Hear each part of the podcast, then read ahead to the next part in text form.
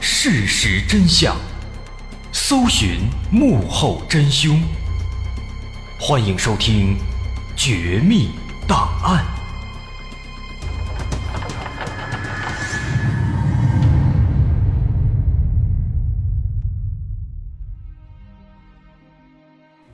还原事实，探索真相。欢迎来到今天的《绝密档案》，我是大碗。我们应该都知道，有一种精神疾病叫做被害妄想症。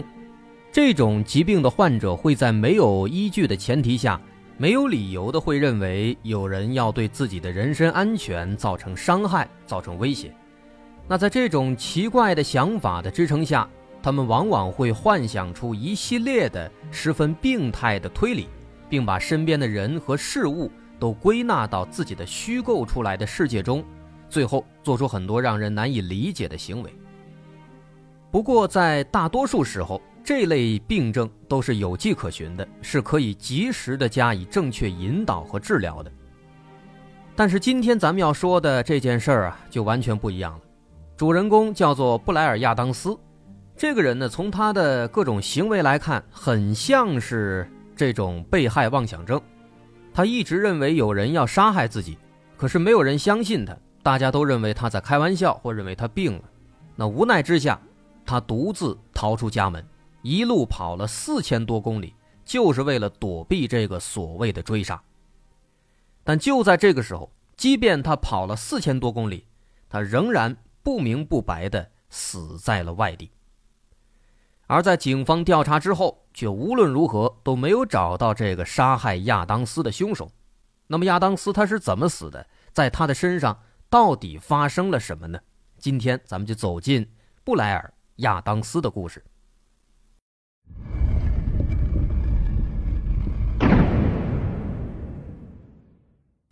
布莱尔·亚当斯，他的家乡在加拿大的温哥华。事发那年，他三十一岁。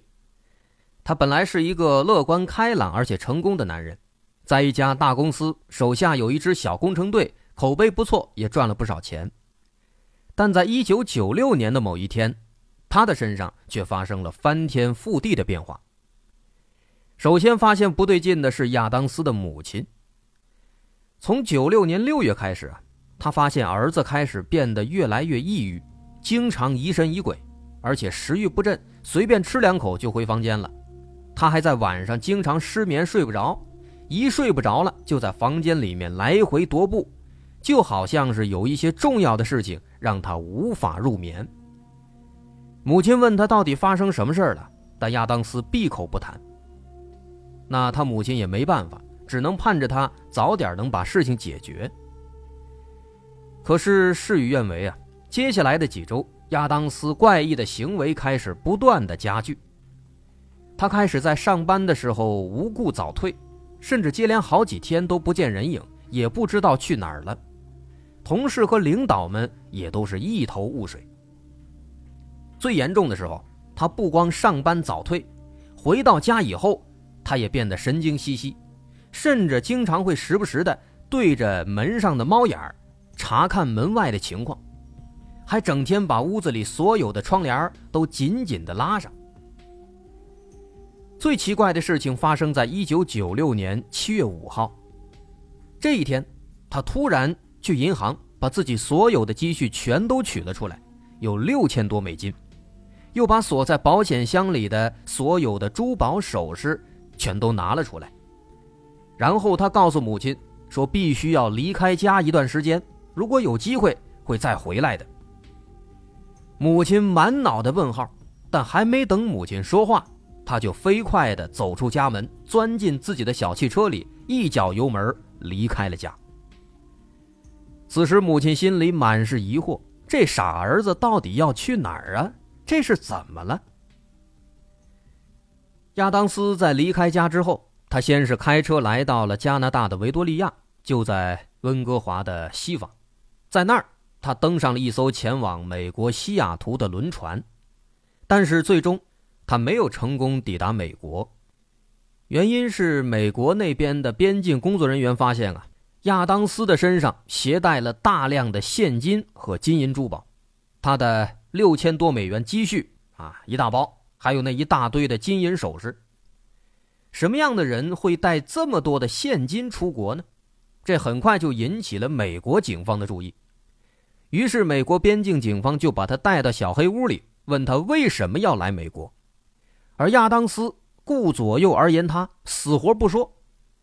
那这不就完蛋了吗？这肯定有问题啊！于是亚当斯当场被遣送回了加拿大。就这样，他的第一次逃跑计划没有成功，于是他又开始想新的办法。三天之后，七月八号一大早，亚当斯来到了公司，向领导提出辞职，并且希望可以立即支付剩下的工资。但是公司那边的资金周转是需要时间的，一时半会儿发不了，这可把亚当斯急坏了。他干脆连工资也不要了，火急火燎的直接离开了公司。紧接着，他花了四分之一的积蓄，一千六百美元，买了一张第二天去德国的往返机票。在买票的时候，人家工作人员还跟他闲聊，问他为什么这么急匆匆的去德国呀？第二天就要走。这时候机票正贵呢，他说自己要去看望前女友，很着急。那这个理由听起来呢，那倒是合情合理，但实际情况显然并非如此。亚当斯当时在买完机票之后，他并没有回家收拾行李，他似乎压根儿就没打算坐飞机，而是在当天晚上十点多来到了一位朋友的家里。来到朋友家以后，亚当斯声泪俱下。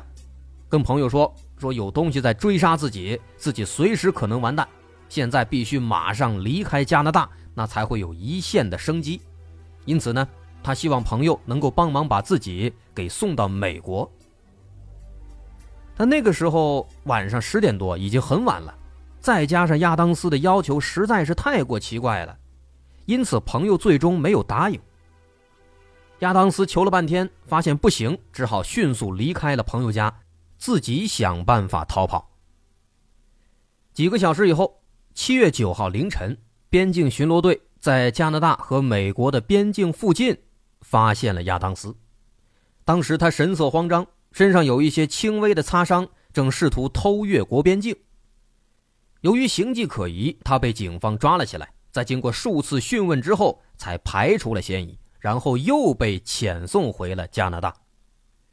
于是，这第二次逃跑又失败了。不过，连续两次遭到遣返，并没有让亚当斯放弃。刚刚被送回家里，没过俩小时，七月九号中午，他又一次开车来到了温哥华的机场，退掉了之前买的去德国的机票，然后他做了一件非常奇怪的事情。他把自己的小汽车。扔在了停车场的一个角落里，然后又租了一辆汽车。租完之后，他又换了一身衣服，开着租的车来到了加拿大和美国的边境。而这一次，在边境关卡，他终于成功的顺利通过了。通过了美加边境之后，他一路开车直接干到了美国的西雅图。但在抵达西雅图之后，他仍然没有停下。而是立刻来到了西雅图机场，买了一张当天凌晨去华盛顿的机票，连夜飞到了华盛顿。那么到目前为止，他从温哥华开车一直往南，到了美国西雅图，又从西雅图连夜飞到了华盛顿，这总路程已经长达四千六百多公里，自西向东跨越了整个美国。假如真的有人要杀他，这么远的距离也实在是不太好追了。但是此时亚当斯却丝毫没有停下的意思，接下来他的行为变得更加让人无法理解。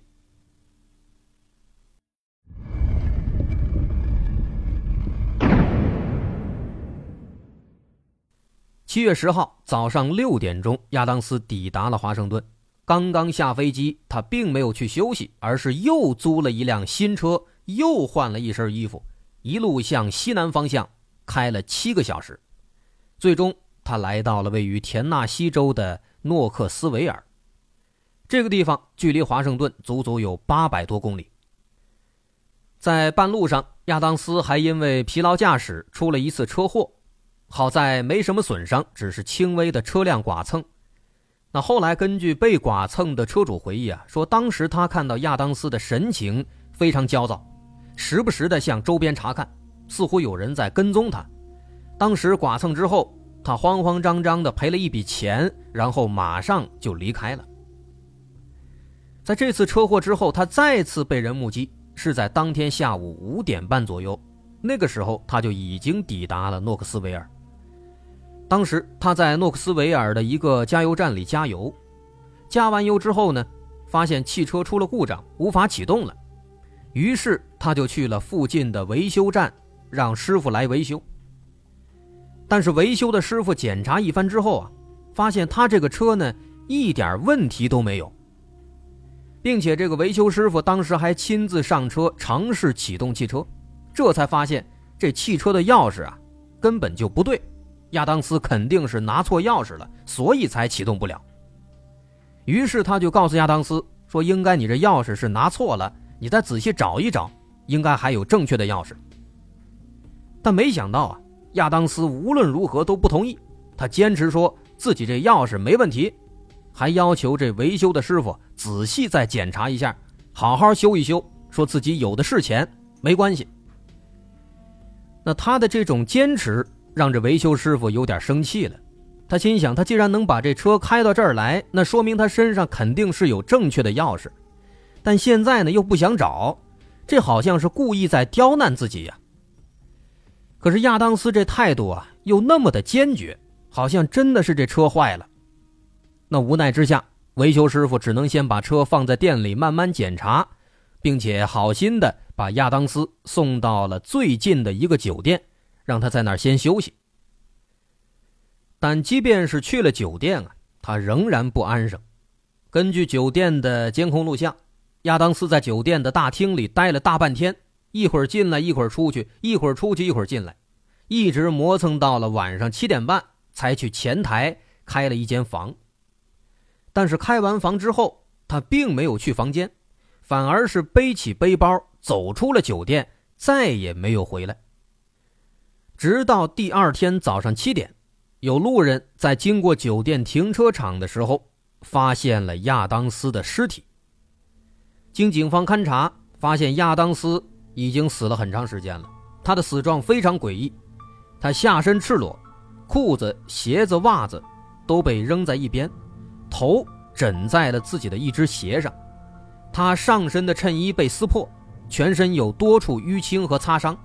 而且他的手上还捏着一缕长头发。后经法医进一步尸检，亚当斯死于因殴打导致的多处内脏器官破裂，死于凌晨一到三点。很明显，他生前是经历了激烈的搏斗，而这场搏斗导致了他的死亡。除此之外呢，还有一个细节让警方更加在意。通过尸检。法医发现亚当斯生前曾经有过性行为，但是没有提取到性行为对方的 DNA。不过没关系，死者手中不是有一缕长头发吗？警方认为这缕头发有可能属于跟亚当斯发生关系的女性，于是就提取了头发上的 DNA，拿到警方的数据库中做比对，但是没有找到相吻合的对象。这个情况让警方感到很难办。亚当斯深夜在室外和一个人发生了性行为，然后就被打死了。而且从尸体的情况来看，应该是性行为之后没多久，还没来得及穿裤子就被人给打死了。那么，谁会对一个从四千多公里之外逃难来的外地人下如此毒手呢？难道说真的是有人在追杀他吗？跟他发生性行为的又是谁呢？遗憾的是，现场附近没有监控摄像，并且因为现场四周都是水泥路面，警方能提取到的痕迹也几乎没有。甚至这个地方是不是第一现场都很难说，因为在地上并没有太多的血迹。不过可以肯定的是，凶手肯定不是为了劫财。因为亚当斯包里的钱财并没有被拿走，在他的尸体周围还散落着几把钥匙，其中就包括那把租来的汽车的钥匙。那辆车也仍然好好的停在维修厂，他所有的财物可以说都没有丢失。但也仅此而已。由于线索缺失，警方无法做出更多可靠的推理。不过，因为附近正好有一个红灯区，警方也猜测会不会是亚当斯嫖娼之后没给钱，然后被打死了。但这个说法不可能成立啊，因为他包里有的是钱。而且，就算他小气，就算他嫖完不给钱，那把他打死之后，完全可以把他包抢走，包里有大把的现金。但这个包现在还在这儿，所以这个说法说不通。那这件事直到六个月以后才出现了转机。当时有一个酒店的工作人员找到警方，说在案发前一天的晚上，大概十点左右，曾经在附近的一个餐厅里看到亚当斯跟一个男子在那吃饭，那俩人似乎在讨论非常重要的事情，因为他们两个人的表情都非常紧张，非常凝重，还时不时的会左顾右盼。这条线索让警方非常兴奋。如果能找到这个一起吃饭的男子，说不定这个案子就查清了。于是，在这位目击者和餐厅的服务员的帮助下，警方最终画出了那名男子的画像，并且向大众公布。但可惜的是，随着时间推移，这名男子的身份一直没有查清，这起案子也一直都没有新的进展。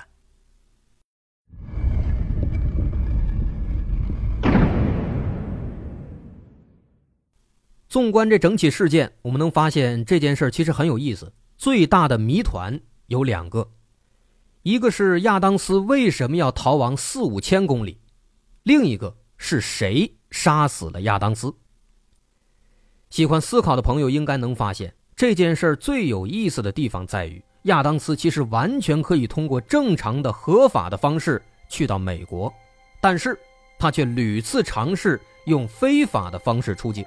这种行为本身就不合理。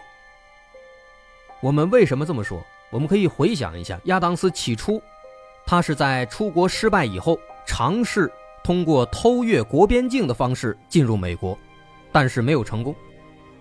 这个很好理解，正常人都应该通过正规的方式从边境口岸出国，但是他却非要私自在没有边境关卡的地方强行的偷越国边境。而后来，他又的确是通过正常的方式从边境关卡开着车去美国的，啊，从温哥华一路开到了美国西雅图。可以发现，他完全可以用正常的方式出国，但他为什么之前要屡次尝试用非法的方式去美国呢？无非有两种可能：第一，他怕别人知道；第二，他脑子有病。这第二种可能其实就是被害妄想症。对于这个问题，起初警方也提出了这样的可能性，于是对亚当斯的人生经历、生活状态、遗传病史、亲朋好友做了一系列调查，但是没有发现可能会催生这种疾病的因素。也就是说呢，警方认为他可能没有被害妄想症，也许真的有人要追杀他，但是警方也没有什么证据，只是猜测。那么，如果他不存在被害妄想症，那么其实就直接变成了第一种可能，他怕别人知道。那他为什么会怕别人知道呢？就像他那天晚上跟那个朋友说的，因为有人要杀他呀。所以没准还真的就是有人在追杀亚当斯。我们可以开一个脑洞。那既然说要逃亡，那么亚当斯其实可以去很多地方。可以去俄罗斯，可以去巴西，可以去墨西哥，任何地方都可以，但他却偏偏要来美国。我们可以发现，即便因为钱太多被撵回去，即便买了去德国的机票，即便偷越国边境被遣返，最终他还是要去美国。为什么呢？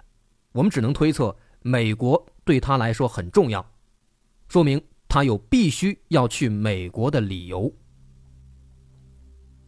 而面对追杀他的凶手，什么理由足以支撑他必须去美国呢？有可能是因为美国这边有人可以保护他。那么这个人是谁？有可能就是当晚和亚当斯一起吃饭的男子。也正因此，亚当斯在来到美国西雅图之后没有停留，而是马上去华盛顿，又从华盛顿又租了车，一路开到了诺克斯维尔，因为他要以最快的速度抵达最安全的地方。那么另一个问题是谁要杀他呢？其实很难说。有人提出了一个更大的脑洞，认为有可能是黑帮，甚至是加拿大政府要杀他。为什么呢？他们给出的理由是，因为只有庞大的黑帮或是政府才有足够的资源，能无时无刻的追踪锁定亚当斯的位置。但坦白来讲，这个说法其实很难站住脚，因为理由实在是不够充分。就这一条，难免有点显得单薄。那么这件事说到这儿，其实就结束了。他没有具体结论，在网络上也传出过各种各样的离奇的版本，甚至有些版本当中说亚当斯死于内脏爆炸，说他遭到了女装大佬的强奸，说那长头发是假发。这个其实就有点离谱了。我们也不用多费口舌，如果下功夫多去研究，能发现这种说法都是不切实际的。其实对于这种无头案件，也许多分析、多思考，去推测其中的可能性，才是他们的乐趣所在。因为他们最大的魅力，可能就是他们没有答案了。好，这个故事咱们就说到这儿了。我是大碗，如果您喜欢，欢迎关注我的微信公众号，在微信搜索“大碗说故事”，点击关注即可。好，咱们下回再见。